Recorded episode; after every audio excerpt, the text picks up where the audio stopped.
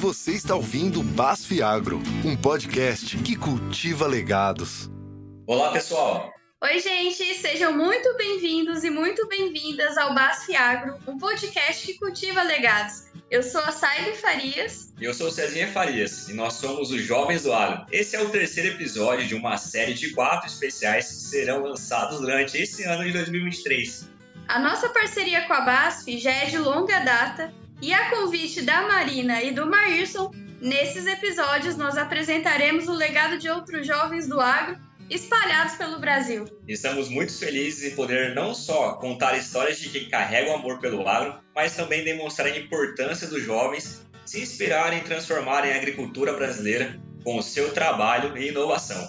E no nosso terceiro episódio da série, vamos falar sobre a história de uma família que a gente tem a oportunidade de acompanhar bem de pertinho pelas redes sociais, através do trabalho dela que é sucessora e influenciadora. Afinal, seja no campo ou na internet, é cada dia uma profissão diferente, né, Cezinha? Demais, né, Celinha? E a nossa convidada e toda a família Betelli estão construindo um legado que representa o sonho de muitas gerações e o amor pela terra.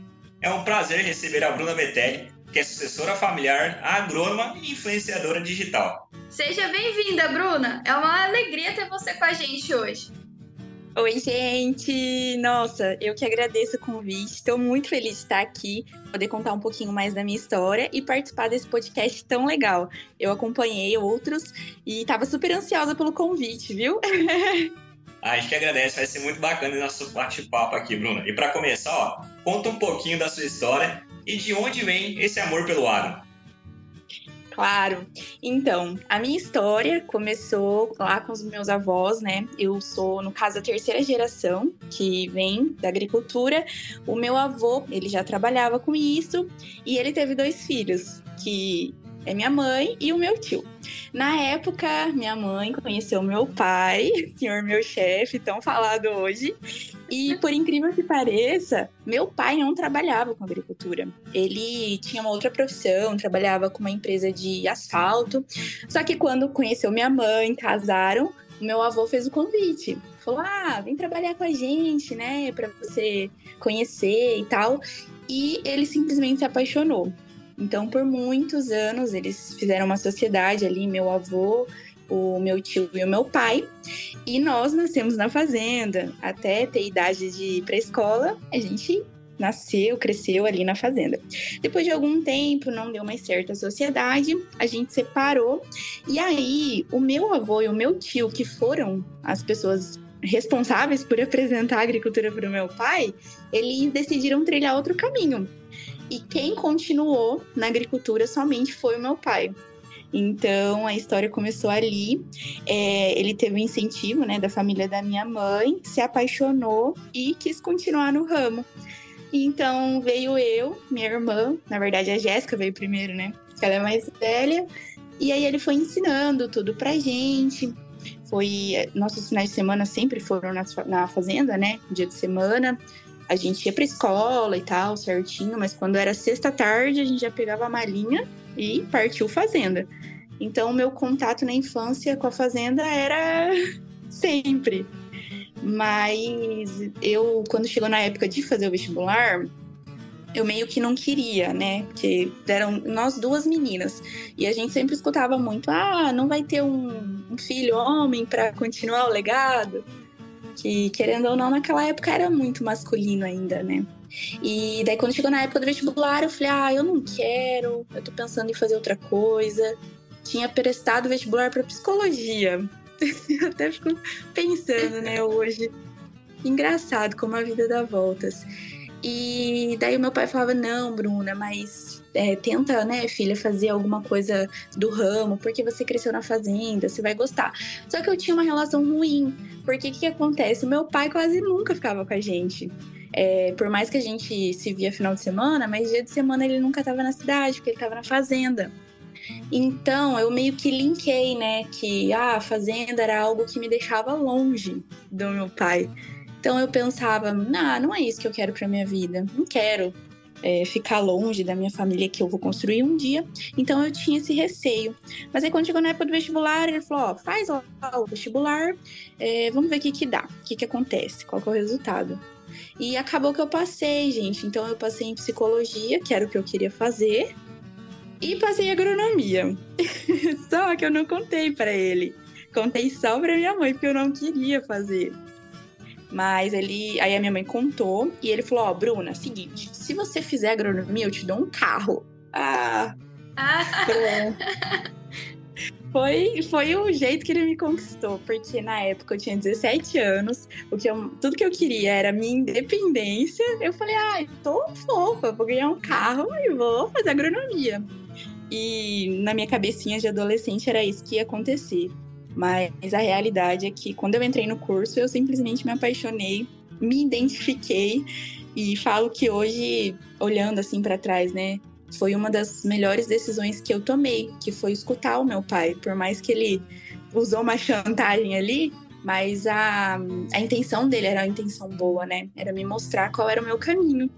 E aí eu me formei, voltei para casa e tô aqui desde então com ele, então.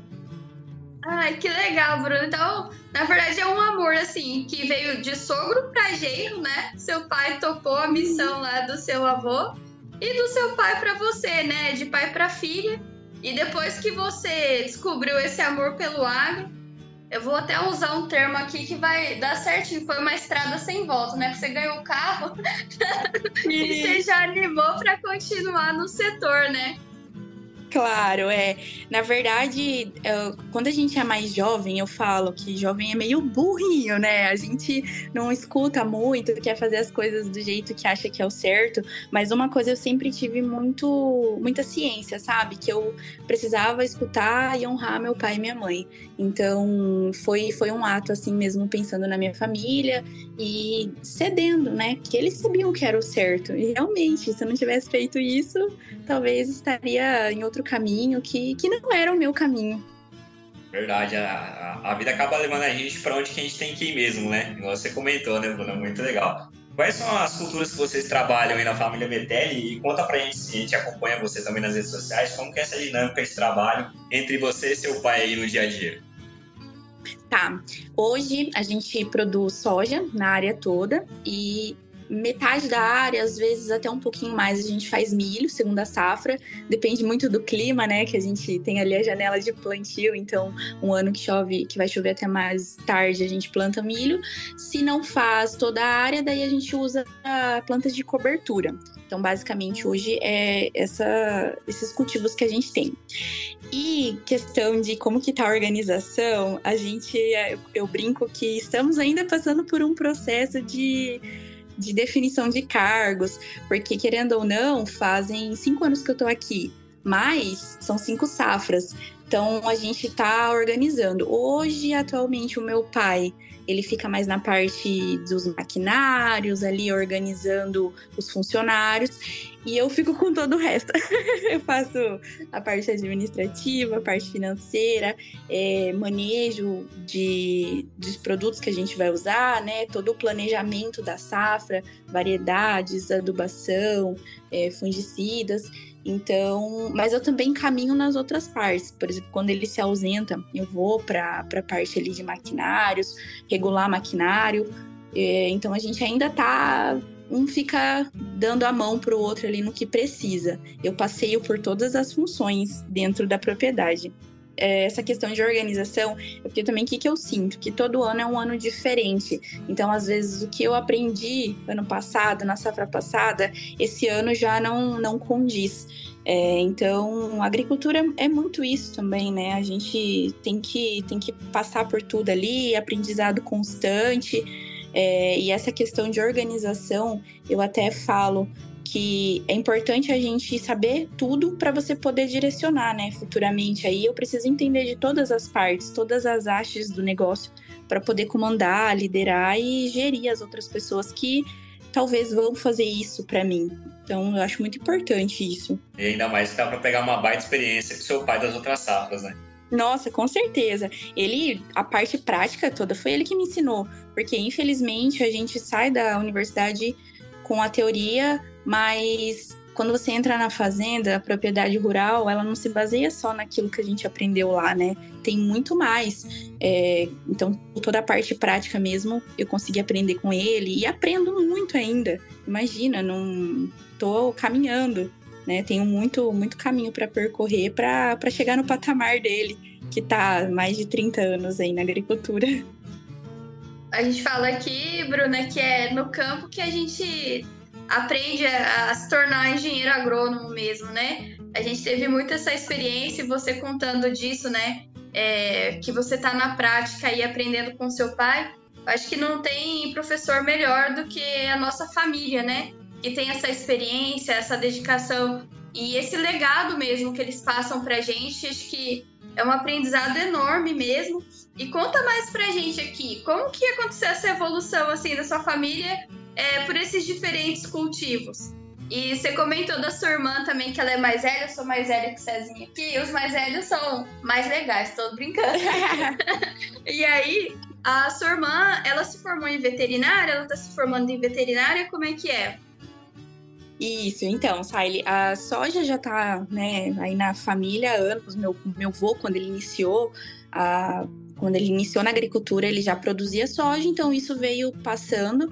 Ela é o nosso carro-chefe hoje, principalmente aqui na região que eu tô, né, no Mato Grosso.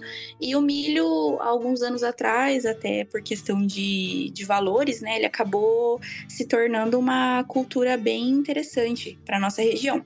E as plantas de cobertura, eu comecei a ter um pouco de contato com elas quando a gente começou a trabalhar com áreas arenosas né? Que, que a gente não tinha muito intimidade com isso, e aí a gente acabou pegando áreas que eram mais arenosas, e isso, inclusive, foi uma das grandes dificuldades do meu pai, porque ele sempre trabalhou com área argilosa. E aí foi onde eu consegui expressar todo o meu potencial como agrônomo, porque eu tinha aprendido isso na universidade, comecei a aplicar aqui na fazenda e deu super certo. E a minha irmã, ela tá terminando veterinária, né? Acho que mais uns seis meses aí ela finaliza todas as matérias. E a ideia é ela vir atuar com a gente aqui, porque a gente também tem um pouco de pecuária na fazenda. Meu pai sempre gostou de mexer com pecuária, ele tem uma paixão, assim, que eu brinco que às vezes eu tenho até ciúmes, porque eu falo, pai, eu gosto é de soja, você me ensinou a gostar de soja. então, calma aí, a pecuária fica em segundo lugar. Mas essa brincadeira, porque querendo ou não, é importante a gente ter várias, assim, várias coisas, né, dentro da propriedade. Então a pecuária aí é uma, um sonho nosso que, que tá perto aí. Com a chegada da Jéssica, eu acho que a gente vai conseguir explorar muito mais essa, essa área. Que legal, Bruno. E como que tá a expectativa? Assim, eu já trabalho com o Cezinha aqui. É muito legal trabalhar com o irmão, né? Ter esse suporte, ainda mais que vocês vão ficar em áreas diferentes, mas que somam no final das contas, né? É, aqui em casa também é, é, mais ou menos essa dinâmica. Eu sou, fico com uma área, o Cezinha fica com outra. Como é que tá a expectativa aí para trabalhar junto com a sua irmã? Vocês vão pre pretendem investir mais na pecuária com a chegada dela? Ah, com certeza. Eu, eu, como eu falei, né, Sai, é um sonho que tá, que tá perto de acontecer. E eu acho que vai ser muito interessante trabalhar com família. É claro que tem as, a, os contras, mas tem muitos prós, né? E nós somos todos muito ligados, muito unidos. A gente gosta de estar junto, a gente sempre conversa sobre, sobre os negócios da fazenda. Então eu acho que a vinda da Jéssica vai ser um. vai agregar muito. E tenho certeza que ela também vai, vai ficar muito feliz, porque é, vai ser meio que a parte dela, né? Então a gente vai se unir, mas cada um vai ter a função. E a ideia é realmente investir também, porque, como eu falei, é interessante na propriedade você ter várias fontes de renda. Ainda mais no nosso negócio, agricultura, é muito instável, né? Então, assim, não dá para colocar todos os ovos na mesma cesta. Eu acho muito importante essa, essa questão de diversificar. Então, tô bem animada. Eu acho que ela também tá, tá contando os dias aí para esse diploma sair e ela conseguir ajudar a gente. ah, é legal demais, né, Bruna? E você comentando a respeito dessa diversificação, acho que é isso que o agro está precisando, né? O agro cada vez mais é mais dinâmico, né? A gente tem que realmente diversificar. E você falou muito da importância da soja, né? Que é essa cultura preferida. E falando em soja, o que ela representa para vocês? Conta pra gente um pouquinho da representatividade da cultura na família Betelli. Ah, Cezinha, a soja conta toda a história nossa, né? Eu até brinco que a nossa vida, ela é delimitada por safras. Eu sempre falo isso, mas é porque é real. Quando a gente vai programar o ano, a gente começa ali no início do plantio, que inclusive vai ser daqui a alguns dias, né? A gente está esperando a chuva chegar. Então, ali setembro e outubro, a gente faz o plantio da soja. Então, todos os compromissos são focados nisso. Aí chega ali novembro, dezembro, a gente está no manejo intenso, cuidando. Não dá para sair, não dá para viajar. Dezembro e janeiro, a gente não vai para a praia, porque tem soja plantada. E quando chega fevereiro é a colheita, que é o momento mais esperado, né, por todos nós. Eu acho que agricultor é, ama a colheita, não tem como. Então a soja ela representa toda a, organização da, da, nossa família e tudo assim sobre somos, os relacionamentos que nós temos, é, até porque também a soja, como colocando ela ali no papel de carro-chefe, é, a gente chega, por exemplo, assim, ah, trabalhamos o dia todo no campo, né? A gente chega em casa à noite, não fica da porta para fora. É um assunto que que está presente ali no almoço, no café da manhã, no jantar. Estou sempre mostrando, olha, pai, essa notícia que saiu, essa variedade.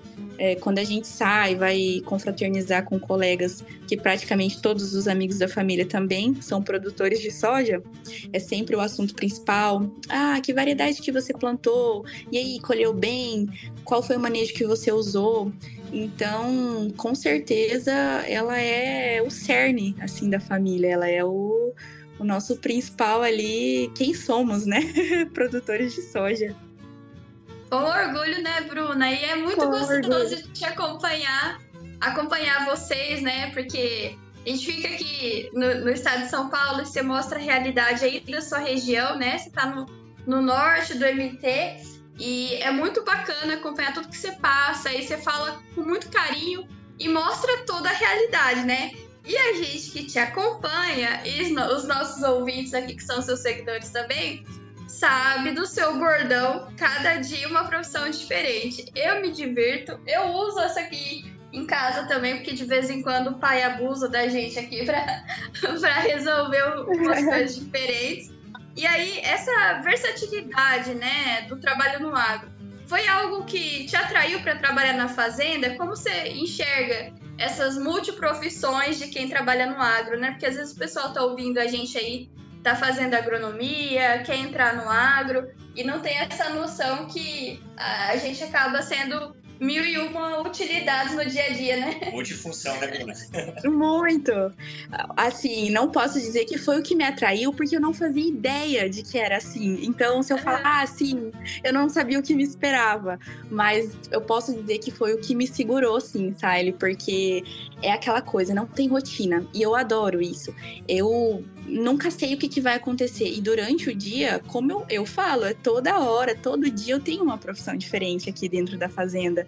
É, e essa, essa coisa de não ter rotina, de você estar tá sempre aprendendo algo novo, foi o que me atraiu. Eu gosto muito disso.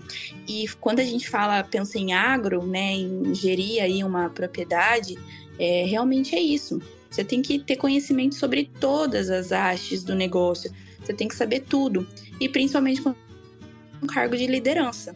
Porque você não tem um, uma coisa fixa. Você faz o que tem que, ser, tem que ser feito. Aparecem problemas até hoje, mesmo depois de cinco safras. Aparecem questões que eu não sei como lidar e aí eu preciso aprender a resolver então, estou em constante evolução aí, é, toda hora tendo uma profissão diferente mesmo, aprendendo coisas novas e é muito legal, eu fico feliz de saber que vocês acompanham e gostam. E tem muita gente que se identifica também em outras profissões. Tem gente que fala assim: ai, Bru, eu nem sou do agro, mas eu aqui também tenho todo de uma profissão diferente, acredita? Com certeza. E uma coisa que você falou muito, Bruna, que é uma mensagem que a gente tem que passar para os jovens, é essa parte de liderança, né? De realmente puxar a responsabilidade para si porque quando a gente vai trabalhar, vai realmente pôr a mão na massa, a gente não imagina a quantidade de coisas que a gente tem que fazer e se virar nos 30 e, e problemas para solucionar, porque existem muitas coisas legais que acontecem no campo diariamente, mas aparecem muitos imprevistos, muitas coisas de última hora que a gente precisa resolver. E aí o pai joga pra gente resolver e tem que ser a gente, né? E é muito Sim. legal você compartilhar isso. Eu acho muito show que você tá puxando essa responsabilidade. Isso é pra moçada que tá ouvindo a gente aí se inspirar, né? E saber que a vida real é assim, né, Bru? É, inclusive, Siley, é, essa semana, desde segunda-feira, eu tô passando por um caso assim. Até antes da, da, gente iniciar aqui, eu tava resolvendo uma questão que a gente tem que iniciar agora preparo do solo, né? A gente vai fazer aplicação de calcário. E simplesmente a máquina distribuidora de, de calcário, ela resolveu parar de funcionar. E a gente nem conseguiu iniciar o, o trabalho. E aí tem toda a parte de de regulagem dela, né, que sou eu que faço, fui lá, mexi em tudo, não consegui identificar o problema. Tive que buscar ajuda dos técnicos. No final, qual é o problema? Uma parte mecânica, uma peça da máquina que está com um problema e simplesmente não tem essa peça para repor. A gente já buscou em todos os fornecedores e não tem, ninguém tem essa, essa válvulazinha para vender. Aí o meu pai hoje foi para a cidade atrás de a última alternativa que a gente tinha e não achou e ele me ligou e falou: "Bruna, e agora o que que a gente vai fazer?" Ai, eu não sei. é você que tem que saber. E daí estamos nós dois, assim, buscando alternativas para tentar resolver esse problema, que é algo que eh, não tem como a gente delegar para outra pessoa, né? Nós dois vamos ter que, que achar uma solução aí, porque o calcário tem que ser jogado, a gente tem que iniciar o plantio. Então, realmente, não tem dias assim que, que as coisas não saem como esperado e não, não são tudo flores. Existem muitos espinhos pelo caminho aí. Ah, realmente, né? Os perrengues agro que o pessoal não vê, né? Muito, muito. Verdade. Olá, ouvinte! Para continuar ouvindo sobre o legado da família Betelli, volte na semana que vem e confira a parte 2 desse episódio. Nós contamos com você. Enquanto isso, fique ligado nas redes sociais da Base para ficar por dentro de todas as novidades do podcast e da marca. Até, Até a, a próxima. próxima.